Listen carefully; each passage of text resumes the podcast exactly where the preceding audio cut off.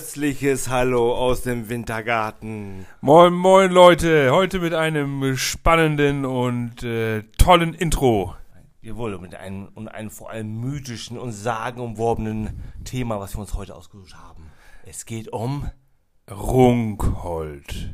das Atlantis der Nordsee. So ist es. Zahlreiche Legenden ranken sich um diese versunkene Handelsstadt.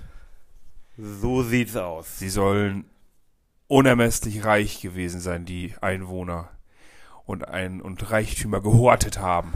Ja, und in Saus und Braus gelebt haben. Richtig, und äh, um es äh, direkt vorwegzunehmen, zur Strafe für diese Sünden wurde der Ort einfach mal Weggespült. richtig. Ja, ja, so könnte man das sagen. Kann passieren, ne? Ja, es hat sich quasi ein Unheil zusammengebraut und es trug sich zu am 16. Januar 1362. So ist es. Es wird auch de Grote Mandränke genannt. Richtig, die große Mandränke. Und jetzt kommt die Frage, die Preisfrage, was kann es gewesen sein? ja, äh, das heißt quasi übersetzt, das große Menschen ertränken. Genau, es war eine Sturmflut. Ja, weil Sturmflut unerheuerlichen Ausmaßes die weite Teile der westfriesischen Küste weggespült. Einfach weggeschwemmt hat. Richtig. Es war wohl so, dass äh, es natürlich auch noch eine zweite Mandränke gab, aber 300 Jahre später erst. 1634, es wurde auch die Bochadi-Flut genannt, aber diese erste große Mandränke, die Marcellus-Flut wird sie auch genannt, die schuf, wie Uli gerade schon sagte, den jetzigen Küstenverlauf. Genau, weil mal als Beispiel, Husum zum Beispiel lag damals im Landesinneren und ähm, durch diese große Mandränke 1362 ist sie quasi, ja, quasi zur Hafenstadt geworden und zur Handelsstadt. Vorher, vorher nie, nie irgendwo erwähnt und plötzlich wurden sie, ja, eine, konnten einen Hafen bauen und wurden, die Stadt wurde reich durch, durch Handel und Schifffahrt. Genau. Des einen Pech, des anderen Glück. Genau. Und ähm, ja, ein Mythos äh, sozusagen, warum ähm, die große Sturmflut gekommen ist, äh, als Strafe für die Rungholder. Äh, wurde es der Legende nach, hieß es, ähm, dass Bauern haben in einem Wirtshaus ähm, ja, eine, ein Schwein, eine Sau betrunken gemacht und einfach ins Bett gelegt. Stell dir mal vor. Da mussten aber Unmöglich. erstmal erstmal das Ding betrunken zu kriegen und dann zusammen in ein Bett, Bettchen zu heben. Ja, Wiegt ja auch einiges, ne? Ganz genau. Ja, und dann riefen sie den Prediger, weil dass sie einen Kranken da haben, der, der müsste die letzte Salbung haben. Ja, und dann kam der Prediger an und dann sah er natürlich das Elend, das Elend der Sau. Also dafür hätte ich Rungholt auch runtergehen lassen. Und Eine Schweinerei. genau, und dann wollte im wahrsten Sinne des Wortes. Ja, und da wollte er sich davon machen und da haben sie ihn festgehalten, zum Mittrinken, äh, animiert, ihn verhöhnt und sich über ihn lustig gemacht und über Gott und äh, Kirchenhaus und so weiter und so weiter. Ihn mit Bier beschüttet, die Abendmahlutensilien beschüttet und daraufhin ging er halt in die Kirche und hat, hat ähm, bat, bat Gott, die gottlosen Saufbolde zu bestrafen. Und schon kurze Zeit später zog die Sturmflut auf und Tja. Rungholt ging unter. Laut zeitgenössischen Quellen müssen es 100.000 gewesen sein, die umkamen. Ja. In Wirklichkeit waren es 8.000. Also nicht 8, sondern 8.000. Ja, genau. äh, Man, man schwankt zwischen 8000 und angeblich 100.000. Ja, wahrscheinlich ist die, die untere Zahl, wahrscheinlich die eher richtige. Genau, so Ja. ist es. Die beiden Hochwasser, also die beiden Mandränken, die waren gar nicht so hoch. Äh, von der Meterzahl her. Genau. Okay. Ja, die, war, die waren ja, also die Stadt ist ja auch reich geworden durch äh, Salzabbau. Und durch den Salzabbau sind die ja auch unter Meeresspiegel, äh, ist der Ort unter Meeresspiegel ja gekommen. Genau, sie haben sich letztendlich ihr eigenes Grab geschaufelt. Sozusagen. Ähm, Rungholt liegt, bzw. lag in einem sandigen Moränental und sackte von sich aus schon immer weiter ab. Und als sie dann feststellten, dass salzhaltiger Torf ähm, im Stadtgebiet selbst zu finden war, äh, wurde der dann zwischen den Warften abgebaut. Und ja, wie Uli schon erwähnt hat, So sagen, sie sind unter Meeresspiegel und ja, Richtig. War, war, konnte die, brauchte die Sturmflut quasi nicht ne, gefühlt 8, 9, 10 Meter hochsteigen, Genau. sondern, sondern weitaus weniger. Ja, und sie hielt drei Tage an, das darf man nicht vergessen. Und die Deiche damals waren ungefähr zwei Meter hoch. Und äh, wer schon mal in der Nordsee gewesen ist und sich die Deiche angeguckt hat, da, das ist natürlich schon mal eine ganz andere Nummer, ne? Ja, was was heute da ist. Und damals waren die Deich, Deich, Deichsicherungen nicht so wie, wie heute. Es kam ja erst in den 50er Jahren. Genau. In den 50er Jahren wurde der, der Deichbau richtig gemacht. Und äh, hauptsächlich auch äh, nach der großen äh, Sturmflut in Hamburg, in Hamburg, genau. 62. Genau. Danach wurde äh, viel, viel mehr Wert auf äh, vernünftigen, effektiven Deichbau gelegt. Genau, da- damals hat ja auch so wie Holzdeiche und ja, die haben halt bei den Sturmfluten zerbarstet. Richtig. Ja, Rungholt wurde, wie Uli schon erwähnte, durch äh, unter anderem dadurch erreicht, dass, dass sie Salz verkauft haben. Salz, als das äh, wurde früher auch mit, mit Gold aufgewogen. Genau, und hatten einen Handelshafen. Ja, genau. Und das Salz wurde von äh, Schweden bis nach Flandern überall hingeliefert. Ja, Import, Export. Mehr Export, sozusagen. Richtig. Ähm, dass es Rungholt wirklich gegeben hat, äh, das äh, ist nicht zu bezweifeln. Also äh, nicht, nicht zu vergleichen mit Atlantis, mit der Sage von Atlantis zum Beispiel. Ähm, es gibt Beweise urkundlicher Art, die ähm, belegen, dass Hamburger Kaufleute ähm, eine Handelssicherheit äh, hatten. Es wurde ihnen zugesichert, dass sie mit Rungholt ähm, äh, ja, Handel betreiben durften. Und das war in einer Urkunde von 1361 erwähnt. Das, 361 schon. Krass. das Problem an der ganzen Sache war, die Urkunde war nach sechs Monaten nichts mehr wert. Okay. Quasi nutzlos, weil Rungholt gab es nicht mehr. Ja, richtig. Ja, zumindest war es ähm, ja, zu der Zeit ähm, auch Stoff für Dichter und Schriftsteller, sich von diesen, dieser Sage inspirieren zu lassen. Ja. Und äh, es gibt da die Sage Trutz Blanke Hans. Ich, ich zitiere mal eben, Ja, gerne. was er dazu gesagt hat. Ein einziger Schrei. Die Stadt ist versunken und Hunderttausende sind ertrunken. Wo gestern noch Lärm und lustiger Tisch, schwamm andern Tags der stumme Fisch. Heute bin ich Ja. über Rungholt gefahren. Die Stadt ging unter vor 500 Jahren. Ja, ganz schön mythisch, oder? Ja, durchaus. Ähm, dass es die Beweise für Rungholt äh, äh, bestehen gibt, ähm, kann man heute noch feststellen. Und zwar durch äh, Funde im Watt. Genau, der Andreas Busch, äh, ein Nordstrander äh, Geselle sozusagen, hat sich ähm, ja, auf die Suche gemacht nach dem äh, sagenumworbenen Rungholt und hat äh, tatwahrhaftig äh, Reste gefunden, äh, Reste von einer Schleuse zum Beispiel, in dem Watt war und auch noch andere ähm, Töpfe, Brunnenreste. Brunnenreste, ganz viele Brunnen, die auch gebaut, gebohrt wurden damals für die Wasserversorgung Ja. und viele Warften, wo die Häuser drauf standen. Genau, es waren ungefähr 30 Warften, äh, auf denen die Rungholder siedelten und ähm, man kann sie als eine zugige Streusiedlung ähm, bezeichnen. Und anhand der Brunnen wurde dann eben auch ausgerechnet, dass ungefähr 1500 bis 2000 Leute hier in Rungholt gewohnt haben. Genau, man, auch, man findet auch heute noch viele äh, Skelettteile von Tieren, von, von Menschen fort, auch äh, Scherben, die allerdings alle auch da verbleiben, um das genau vermessen zu lassen. Und ähm, die Suche ist ja auch so, es kommt immer noch Ebbe und Flut und man hat gar nicht so viel Zeit, um sich da ähm, zu erkunden. Hier kommt die Flut. Sonst habe ich ein Problem, genau. Zumindest sind von der Südhallig äh, oder von der Hallig Südfall hat der Andreas Busch gesucht und ist dabei unterstützt worden von der Gräfin Diana von Rentefloh Kriminil. Ah, die. Ja, Kannst du den Namen nochmal sagen, bitte? ja. Diana von Reventloh Kriminil. Das ist schön gemacht. Ja, 90 Jahre ist sie geworden. Und auf jeden Fall Schön. war das die, die Gräfin, die hat den Andreas Busch und seinen Mann unterstützt, dass die von dort aus den Punkt suchen, wo ähm, sich damals Rungholt befunden hat. Ja, so ist es. Rungholt ähm, ist ja ungefähr anzusiedeln südöstlich von Föhr und Amrum. So kann man es ungefähr finden. Und wenn es diese große Marcellusflut äh, im Jahr 1362 nicht gegeben hätte, dann hätte man da jetzt kein Watten mehr. Muss man ja auch mal so sehen, ne? Und Rungholt heißt übersetzt Niederholz. Heißt nichts anderes als, dass dort, ähm, äh, wo Rungholt war, ein kleiner Wald bestand.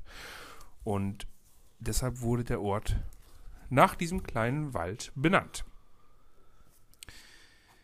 Ja, äh, natürlich gibt es ähm, auch andere Erklärungen für den Untergang Rungholz, nämlich eine ähm, Frage überzogener Technikgläubigkeit. Man hat sich auf die Dämme verlassen und das war auf jeden Fall ein Fehler. Ja, die hatten ja auch nicht die Erfahrung mit den großen Sturmfluten, sage ich jetzt mal so. Ja, ist richtig. Es gab danach höhere Sturmfluten, viel höhere Sturmfluten. Die gab es davor auch schon. Aber ähm, wie gesagt, drei Tage lang am Stück, das war so nie der Fall gewesen. Eine Jahrhundertflut sozusagen. Ja, genau. Und äh, nicht umsonst in das kollektive Gedächtnis eingebrannt. Genau. Und man weiß ja erst ca. 300 Jahre später kam ja die zweite große Sturmflut. Also, ne? Ja. 300 Jahre später die nächste Jahrhundertflut. Ja, richtig. Also wäre jetzt ja auch, äh, ja, das passt dann schon wieder mit, mit der Hamburger Flut, ne? Also, Ja, die waren 1900, wieder 300 Jahre später. Richtig. Okay. Werden wir die nächste erleben, Uli? Äh, wir nicht, nein. Okay, Ist ja Gott sei da Dank. 2200 irgendwas. 2200 irgendwas ist auch gut. Ja, äh, die Rungholter ähm, hatten des Weiteren ein Problem in den Jahren davor, vor der Flut, ähm, denn durch mehrere Missernten und Pestepidemien ähm, waren die Menschen einfach nicht mehr in der Lage, die äh, Deiche zu pflegen und zu erhalten und zu erhöhen. Ähm, Ja, dazu, ja, Es gab ja damals ein schönes Sprichwort. Wer nicht will deichen, der muss weichen. ja, das ist ein schönes Sprichwort. Also wer quasi den Deichbau nicht äh, oder den Hochwasserschutz nicht äh, zutage getragen hat, ja, der hatte dann nachher doch, doch wenig Chancen, wenn die Schulflut kam oder erhöhtes Wasser. Ähm, der hatte dann die Probleme. Richtig. Ich meine, wer, jetzt, wer heutzutage mal nach Norddeutsch fährt, es ist echt nicht schön, ne? Also diese, der Küstenverlauf, die Deiche, wie sie gebaut werden, diese Tonnen, hunderte, tausende, Millionen Tonnen von Beton, die da als Wellenbrecher eingesetzt werden, ist schon verrückt. ähm, sieht nicht so toll aus. Aber es ist unabdingbar. Ja. Dem Menschen Ähm, Katastrophenschutz geschuldet. Genau. Zu den Missernten und den Pestepidemien kam dann noch äh, einer mehr. Und zwar war das Waldemar.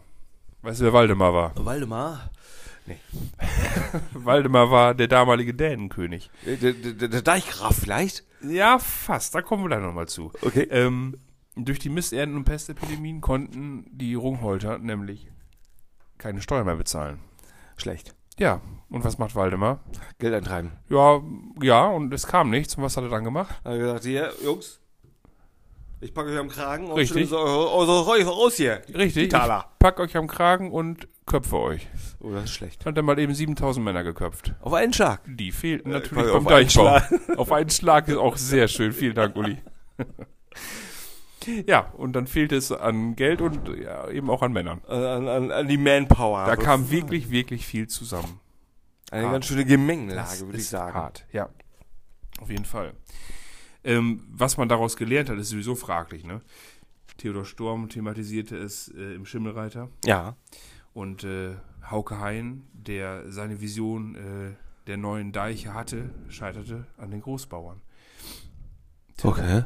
Ähnlich ist es damals wohl auch gewesen dann. Mhm. Es wollte oder sollte einfach kein Geld mehr dafür eingesetzt werden, weil alle geglaubt haben, es reicht an Deich. Ja, und auf jeden Fall, ähm, genau, der Dings, äh, der, wie heißt er? Der Busch hat ja äh, mehrere Sachen gefunden, Schleusen, Warften, auch äh, quasi Reste von einem Friedhof. Nur die sagenumwobenen Schatzthronen, da haben wir es wieder. Der reiche Hungholter, der blieb verschollen. Ja, so ist es ja meistens mit Schätzen. Ja, wie in der Vergangenheit der Nibelungenschatz, so was wir alle für Schätze hatten. Richtig. Alle weg. So ist es. Ähm, man kann davon ausgehen, dass Rungholt wohlhabend gewesen ist, ja, ja. aber dann muss man wohlhabend auch äh, wohl definieren. Denn ähm, dass, nicht, dass nicht jeder Haushalt da eine Truhe voll Gold stehen hat, ist natürlich auch klar. Ne? Sie lebten gut, auch vom Verkauf des Salzes und von ihrem Status als Handelsstadt, als Handelsstützpunkt. Ja. Aber viel mehr war es dann auch nicht. Und man darf nicht vergessen, es ist halt 750 Jahre her, ne?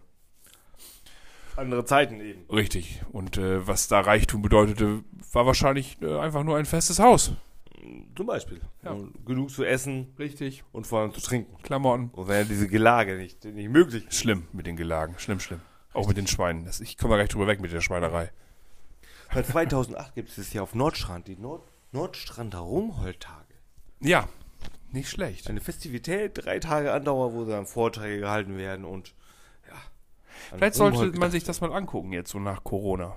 Ja. Ich meine, wir sind ja vor Corona, aber im Moment sind wir ja nach Corona. Und dann gibt es auch die Rungholt-Konferenzen im Anschluss. Ja, und was passiert da? Ja, da wird darüber geredet. Mehrere Forscher äh, treffen sich da und tun sich austauschen, was sie entdeckt haben, was sie entdecken wollen und was sie denken, was sie noch entdecken könnten. Okay, also man kann sich das, ähm, was Sie schon entdeckt haben, natürlich im Nordseemuseum in Husum anschauen. Ja. Da widmet sich eine Ausstellung der sagenhaften Stadt Rungholt. Oder im Rungholt-Museum auf Pellworm. Genau. Äh, Äh, Wahnsinn. wir machen ein bisschen Werbung dafür. Ähm, es gibt auch ähm, Leute, die sich eine Lizenz erworben haben, also Hobbyarchäologen, Aha. Die da die mit ihrem, richtig, mit ihrem Metalldetektor tatsächlich da ähm, in, in Rungholt äh, auf die Suche gehen. Okay. Dürfen. Ja. Ich habe gehört, die Wattwanderung dahin zu dem Ort, das soll sehr anstrengend sein. Mindestens fünf Stunden Ja. geht das. Und guck mal, fünf Stunden äh, hin und her und dann noch schippen und, und äh, sonden und dann, dann wieder zurückrennen.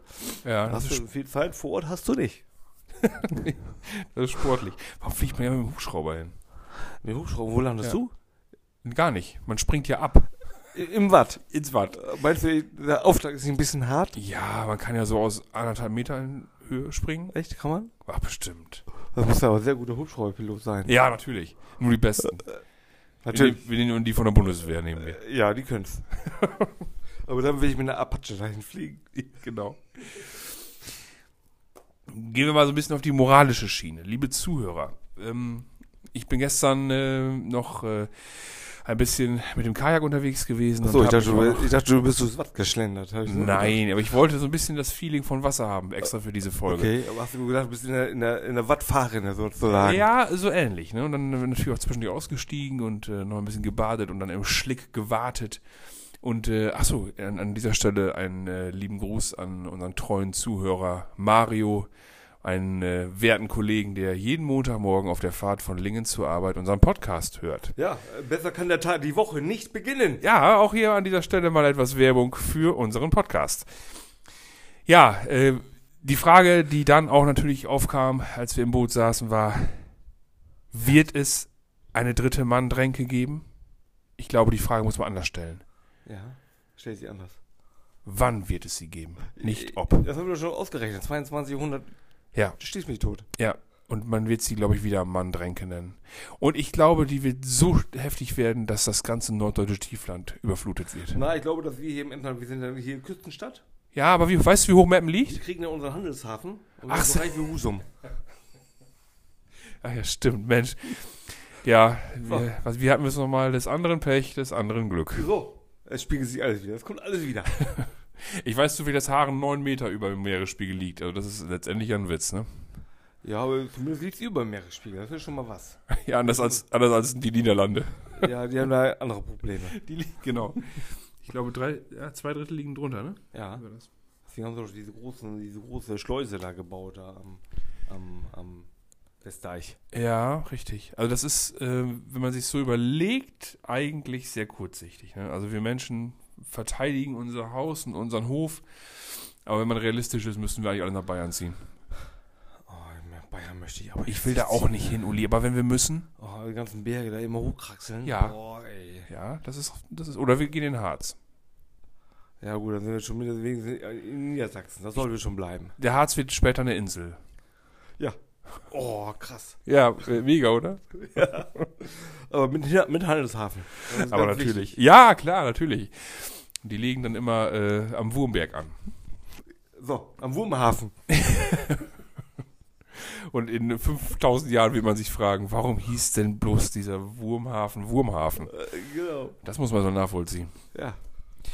Gut. Ja. Uli, hast du noch was Äh, hinzuzufügen? Ich glaube, wir haben alles erzählt, was für Rungholt wichtig ist. Ja, ich hoffe, wir konnten euch einen kleinen Eindruck verschaffen. Ähm, auch an dieser Stelle mal wieder ein bisschen Werbung für Terra X. Denn dort gibt es eine schöne Folge über Rungholt. Ähm, lohnt sich, sich anzuschauen. Ja. Jetzt wollen wir natürlich nochmal eben in eigener Sache äh, etwas sagen, Uli. Ja, genau. Es steht bald die Sommerpause an.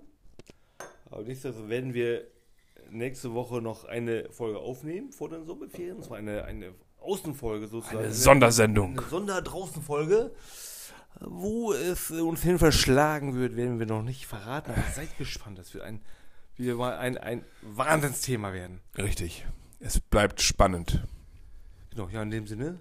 Bleibt interessiert an uns. Genau, schönen Sonntag und Schönen äh, Sonntag. seid gespannt auf nächste Woche. Bis dann. Ciao. Tschüss. tschüss. Einen wunderschönen guten Tag, liebe Freunde. Wünschen wir euch heute wieder nicht aus dem Wintergarten, nochmal aus dem Wohnwagen. Richtig. Der Wintergarten ist in Beschlag genommen worden.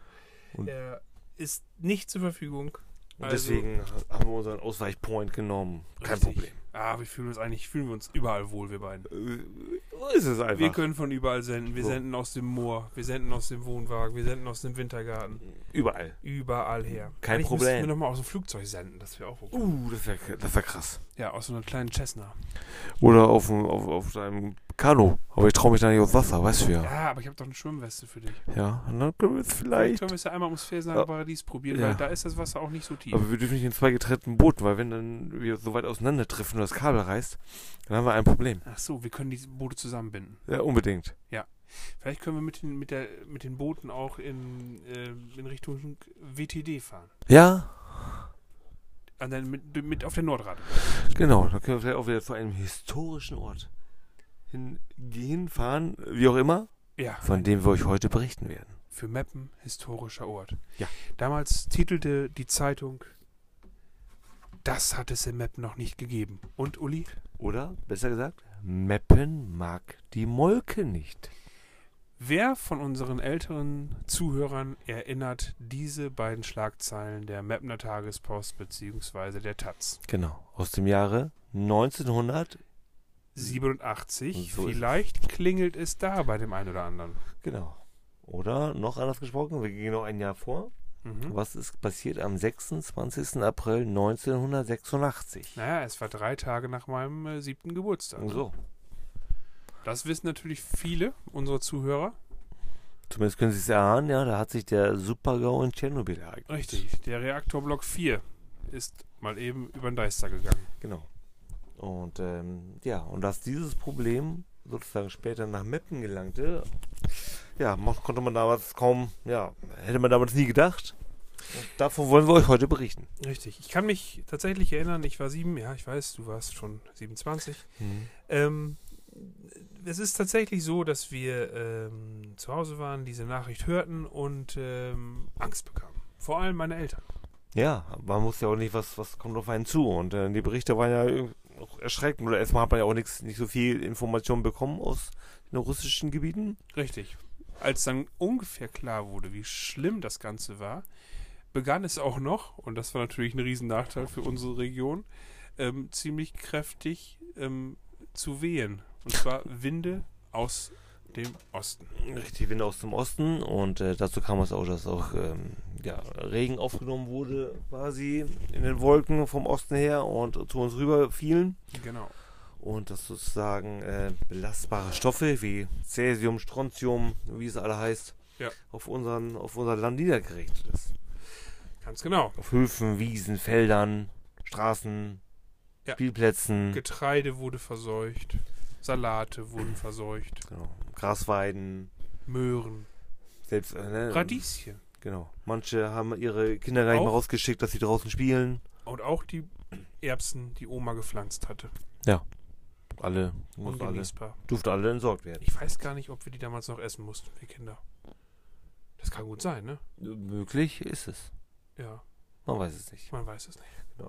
Zumindest kam es dazu, dass sehr viel äh, Nutzvieh ähm, dieses verunreinte, verunreinte Gras äh, gefressen hat. Ja, das Und- machen die so, ne? Diese, ja, diese, da kann man denen ja auch nicht Kühe? sagen, ey Kuh, hör auf jetzt zu essen, das geht nicht. Das, das, das darfst du nicht. ja, ich, ja, nee, wahrscheinlich hast du recht. Also so einer Kuh ins Gewissen zu reden. Ich bin, äh, ja, in den letzten Tagen noch an einer Kuhweide vorbeigefahren und ich habe der Kuh in die Augen geschaut und sie schaute mich an und ähm, ich habe gedacht, zu ihr dringst du nicht durch. Ja, hast, krieg keinen Draht zusammen, hä? Nee, ich habe gemut, tatsächlich, ich habe Mu oder Mu gemacht. Hast Kein- du gemacht. Keine Reaktion. Hm. Ja, hast du, musst du wahrscheinlich mehr mit dem Bariton raushauen. Vielleicht. Vielleicht war die Kuh auch intelligent genug, um zu merken, mit dieser Gattung Mensch will ich lieber nichts zu tun haben. Was will der Typ von mir? Ich, bloß, ich ignoriere ihn einfach. Genau, der typische Emsländer an sich, lass mal. Ja, und so kam es dadurch, dass äh, dadurch die, die Milch, die die Kühe gegeben haben, äh, kontaminiert wurde. wurde. Und äh, da musste Ja. man sich erstmal überlegen, boah, was machen wir jetzt? Und da wurde halt angesagt, dass die Molkereien in diesem Fall viel äh, zusehen sollen, dass sie ganz viel Käse produzieren. Ja. Und damit ähm, die Milch zumindest noch ansatzweise genutzt wird und halt als Abfallprodukt beim Käse äh, kommt halt äh, die Molke, beziehungsweise getrocknet dann das Molkepulver. Molkepulver, genau. Früher, als die Diskussion aufkam, ne, ähm, die wir ja gleich noch äh, näher erläutern werden, Mhm. habe ich nicht gewusst, was Molkepulver ist. Nein, ich wusste es auch nicht. Schon komisch. Ja, ich habe gedacht, das wäre irgendwie so ein chemisches Produkt. Was ja, Ja. gar nicht ist. so künstliche Milch, so, ne? Nee, ich dachte wirklich chemisch. Irgendwie so, ein- so ein Zeug, was äh, bei der Anreicherung von Uran anfällt. Ja. Ja, und zumindest stellte sich aus, dass die Molke besonders stark verstrahlt war. Und zwar 5800 Becquerel wurde gemessen. Was ist normal? So in der Äh, normal ist äh, der 1200 bis 1500. Okay. Aber Ja, was- das ist fünffache, ne? Schon fast vier, fünffache, genau. Ja, und so kam es, dass äh, insgesamt, ähm, ja, unten äh, bei den bayerischen Ländereien Ja. und äh, Käsereien sozusagen insgesamt über 5000 Tonnen Molke angefallen ist. Ja, weil sehr viel radioaktiver Niederschlag in Bayern heruntergekommen ist. Ja. Ziemlich tragisch. Und äh, da haben die Bayern eben gedacht, ähm, wenn wir dann den Käse hergestellt haben und das äh, Molkepulver extrahiert haben und äh, äh, einlagern wollen, dann ähm, machen wir das auf jeden Fall nicht in Bayern. Genau, und da war ja der, der Herr Meckle, der hat sich sozusagen das Problem in Bayern der Molkereien angenommen. Ist das der Megle? Der, ich bin ein Gumeckle, Ne. der Toni Meckle. Sind Und wir jetzt, äh, ab, ab jetzt sind wir kein Fan mehr von dem, oder? äh, nee, jetzt äh, nur wir keine Meckle Kräuterbutter mehr kaufen, ne? Abgemacht. Und Zumindest hat er gesagt, ähm, komm, ich, ich helfe euch Molkereien, ich nehme mich der Molke an und er hat dann äh, von der Deutschen Bahn 242 Waggons gemietet, Heftig. Die Molke in Säcken abpacken lassen Ja. und quasi, sich quasi das als rollendes Zwischenlager äh, umfunktioniert. Das ist ja auch clever, ne? Lässt es einfach durch Deutschland kutschieren. Ja, So, ne? Dann Ja. denkt jeder, ach, bei uns ist es nicht. Genau, Und und bei uns landet es nicht. Es genau. fährt ja nur durch. und er hat das so, weißt du, was der für pro Waggon pro Tag bezahlt hat? Nee. Drei Mark. Das ist doch ein Schnapper. Für Ich drei dachte, Mark ein Waggon. Das ist jetzt irgendwie 30.000 Mark. Nee, drei Mark pro Waggon, pro Tag. Hm. Das finde ich schon Also Schnapper, das hört oder? sich schon so ein bisschen nach Mauschelei an, oder? Was denkst du? Ja, aber vielleicht auch einen guten Draht zum Bundesbahnchef damals gehabt. Ja. Oder sie einfach einen Rabatt gesagt. Komm hier, her. 142 Waggons nehme ich jetzt für 10 Jahre ab. Genau. Ich, Mach mir aber einen richtigen Preis hier. einen Richtigen Preis hier. ich verseuch dir deine Waggons. Ich glaube nicht, dass Willst er du da Geld für haben? Ich glaube nicht, dass er, ich glaube nicht, dass er gesagt hat, dass er was, was er da wirklich. Äh, Schleuse. Also für drei Mark pro Tag glaube ich schon, dass er es gemacht hat. Oder das waren voll die rottigen Dinger. Ja, und zumindest hat er dann es hingekriegt, im Frühjahr 87, äh, sich quasi mit dem Bundesumweltminister Walter Wallmann zu, zu treffen, Mhm. der den Spitznamen Marschall Molke hat. Seitdem? Und der hat ihm das Sondermüll abgekauft. Für 3,8 Millionen Mark. So, Meckle war die Molke los, weil man hatte sie am Hals und er hatte noch ein kleines Geschäft garantiert gemacht. Ja, das hat, auch das hat einen faden Beigeschmack. Mhm, natürlich. Trafen die sich abends mal auf dem Weizen? Ja, wir haben da auch nachher gesagt, komm, gib mir 3,8 Millionen und dann kriegst du noch ein bisschen, kriegst du noch davon ab. Ja, wahrscheinlich. Auf dem Konto, Nummernkonto in der Schweiz. Aber diese Zahl von 224 äh, Waggons, die macht mich so ein bisschen stutzig. Ich habe also meine Quellen sprechen tatsächlich von weniger, weniger Waggons. Ähm, wobei jetzt mal die Frage gestellt werden müsste, weißt du, was mit Ja, es gab insgesamt 242 Waggons. Ja. Davon sind 150 nach Meppen gegangen und 92 Waggons nach Feldkirchen in Bayern. Jetzt kommen wir eigentlich also erst zu dem Punkt, zu Genau. dem wirklichen äh, Schwerpunkt unseres äh, heutigen Podcast-Themas. Richtig. Also erstmal, ähm, die Molke ähm, hat der Walter Wallmann ja gekauft und er hat es dann einfach der Bundeswehr übergeben. So Jungs, wir, ihr Soldaten, seht mal zu, wie ihr die Scheiße hier loswerdet. Ja. So, da wurde, ähm, ja, hatten sie quasi einen 2,7 Kilometer langen Güterzug am Hals. Ja, Wo in jedem 25 Kilo Säcke voller Molke drin steckt, ne? Am Schrein. Ja, und äh, da wurden 92 Waggons ins äh, aufs Bundeswehrgelände nach Feldkirchen verbracht, auch in Bayern, also nicht so weit des Weges. Ja. Ja, und da hatten sie noch 150 Waggons über. Da haben sie gesagt, boah, scheiße, wo gehen wir da jetzt denn mit hin? Wir könnten doch eigentlich den äh, größten Übungsschießplatz der Bundesrepublik nehmen, mit 200 Quadratkilometern. So? Wo liegt der nochmal? Stimmt. Ist der nicht im Emsland? was, genau. Da im Emsland, wo es schon, wo es schon ähm, viele Chemiekonzerne gibt, wo es schon ein Atomkraftwerk gibt. Ich glaube, da beschwert sich keiner, oder? Nee, da, da bringen wir es mal hin. Haben die vielleicht so gedacht damals? Ich glaube schon, dass sie so Weil gedacht der haben. Emsländer an sich einfach vielleicht in deren Augen zu blauäugig war. Ja, oder sich vielleicht Hm. nach dem Motto, ähm, das schieben wir den Jungs unter, kommt die ja gar nicht hinter. Genau, und dieser, dieser, dieses Eisenbahngleis, was da dann äh, auf der WTD ähm, war und wo dann die Waggons hingestellt wurden, das war auch äh, leider nur über zwei Waldwege erreichbar und komplett abgeschottet. So, Besseres kann sich noch nicht passieren. Clever, clever. Genau, haben sie schon richtig Gehirnschmalz angewendet. Allerdings.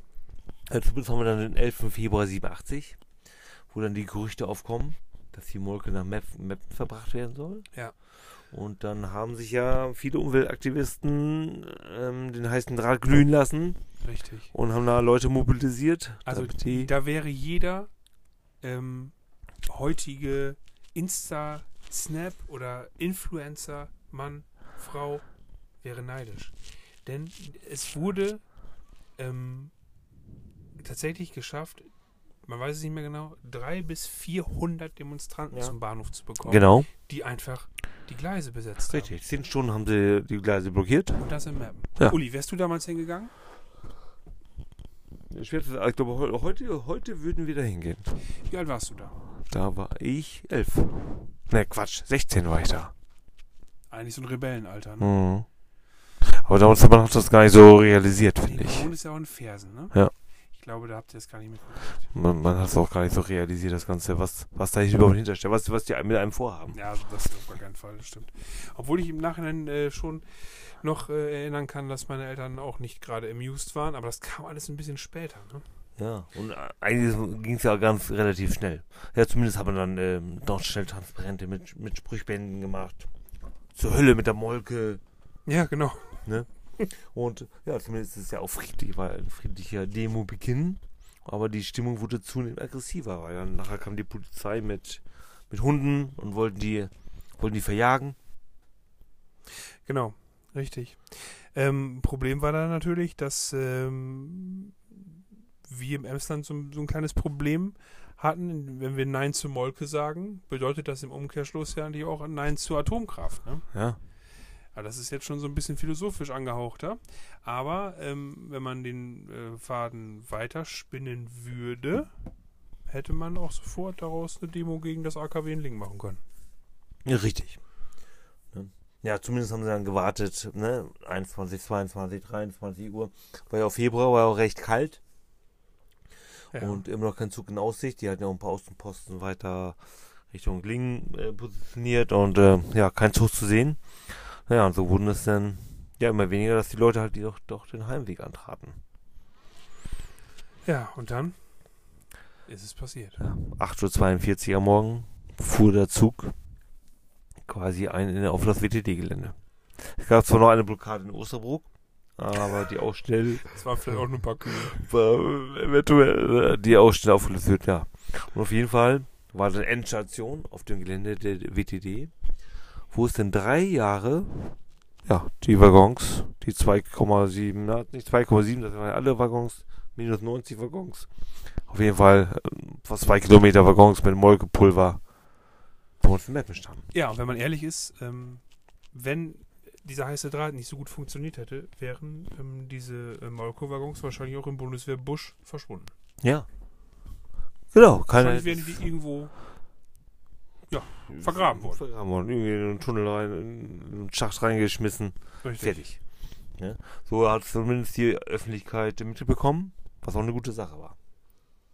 Übrigens die Standgebühren, die die Haselündisch-Enslindische Eisenbahn dafür kassiert hat. Mhm. Na, was denkst du, wie hoch?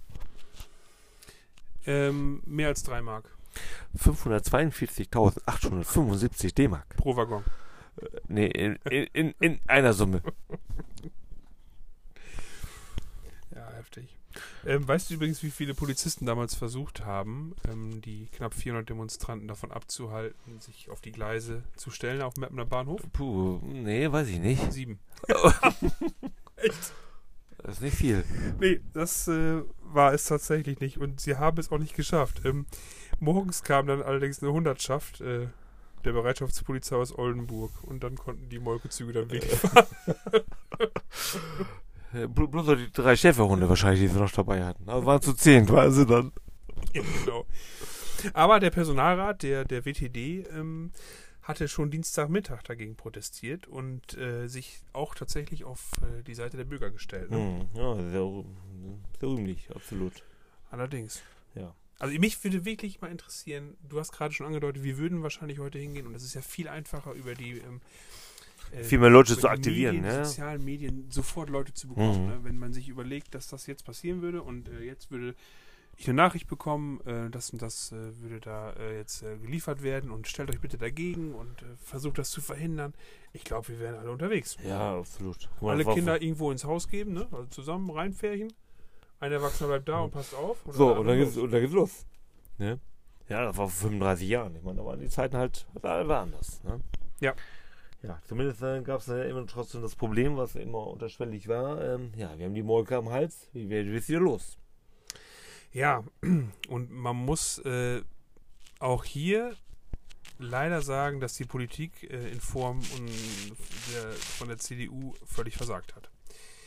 Ähm, sowohl der Landtagsabgeordnete Jansen als auch ähm, der CDU-Ortsvereinsvorsitzende Kirschner ähm, haben gesagt, dass das völlig ungefährlich sei, das Molkepulver.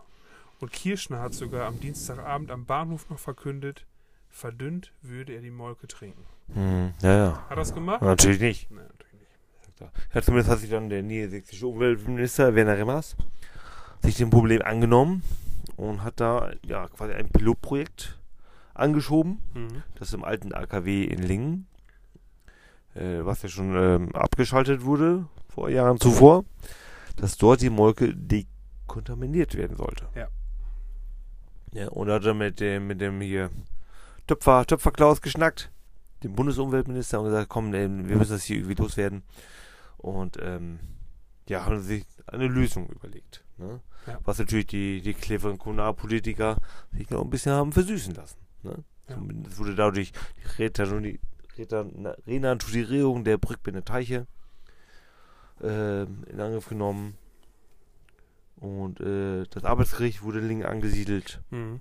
Und eine Berufsfachschule wurde darauf äh, eröffnet. Im Prinzip ein, ein fließendes Geschäft. Ein Geben und Nehmen. Ja, apropos Geschäft, ähm, die, damals äh, zogen ja auch schon die ersten fliegenden Händler durch die Kneipen. Und äh, diese fliegenden Händler wollten dann äh, den, den Gästen in den Kneipen äh, 15 Gramm schwere Leinensäckchen schenken.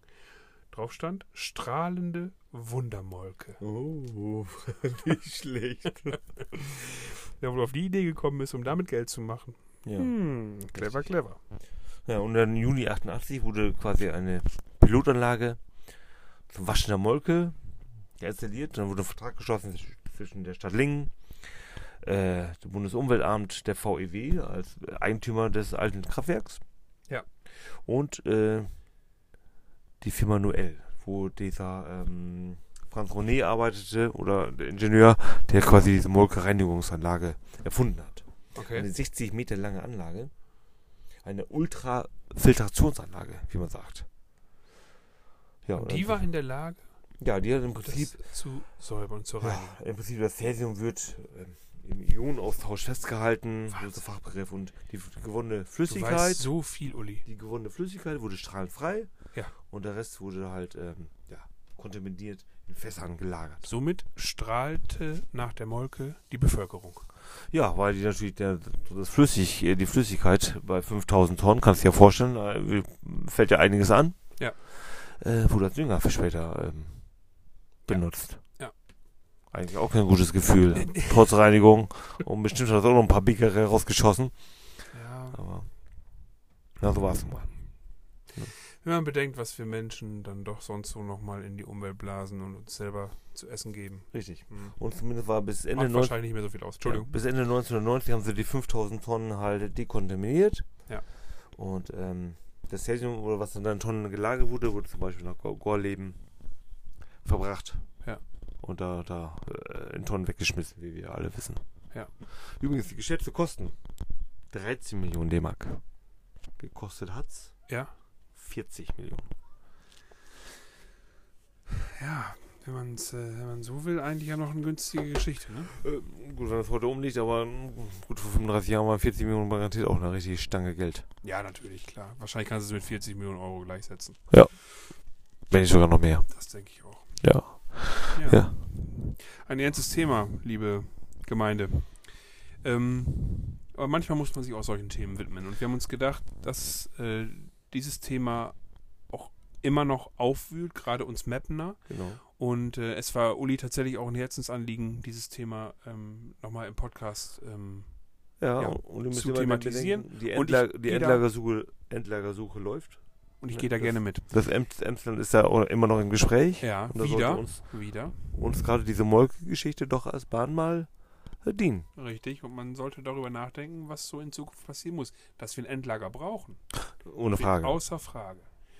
Ähm, wir können nicht einfach unseren ganzen Atommüll ins äh, Ausland äh, verschiffen oder äh, verbringen. Das macht so auch keinen Sinn. Da müssen wir dafür gerade stehen, was wir hier verbockt haben. Richtig.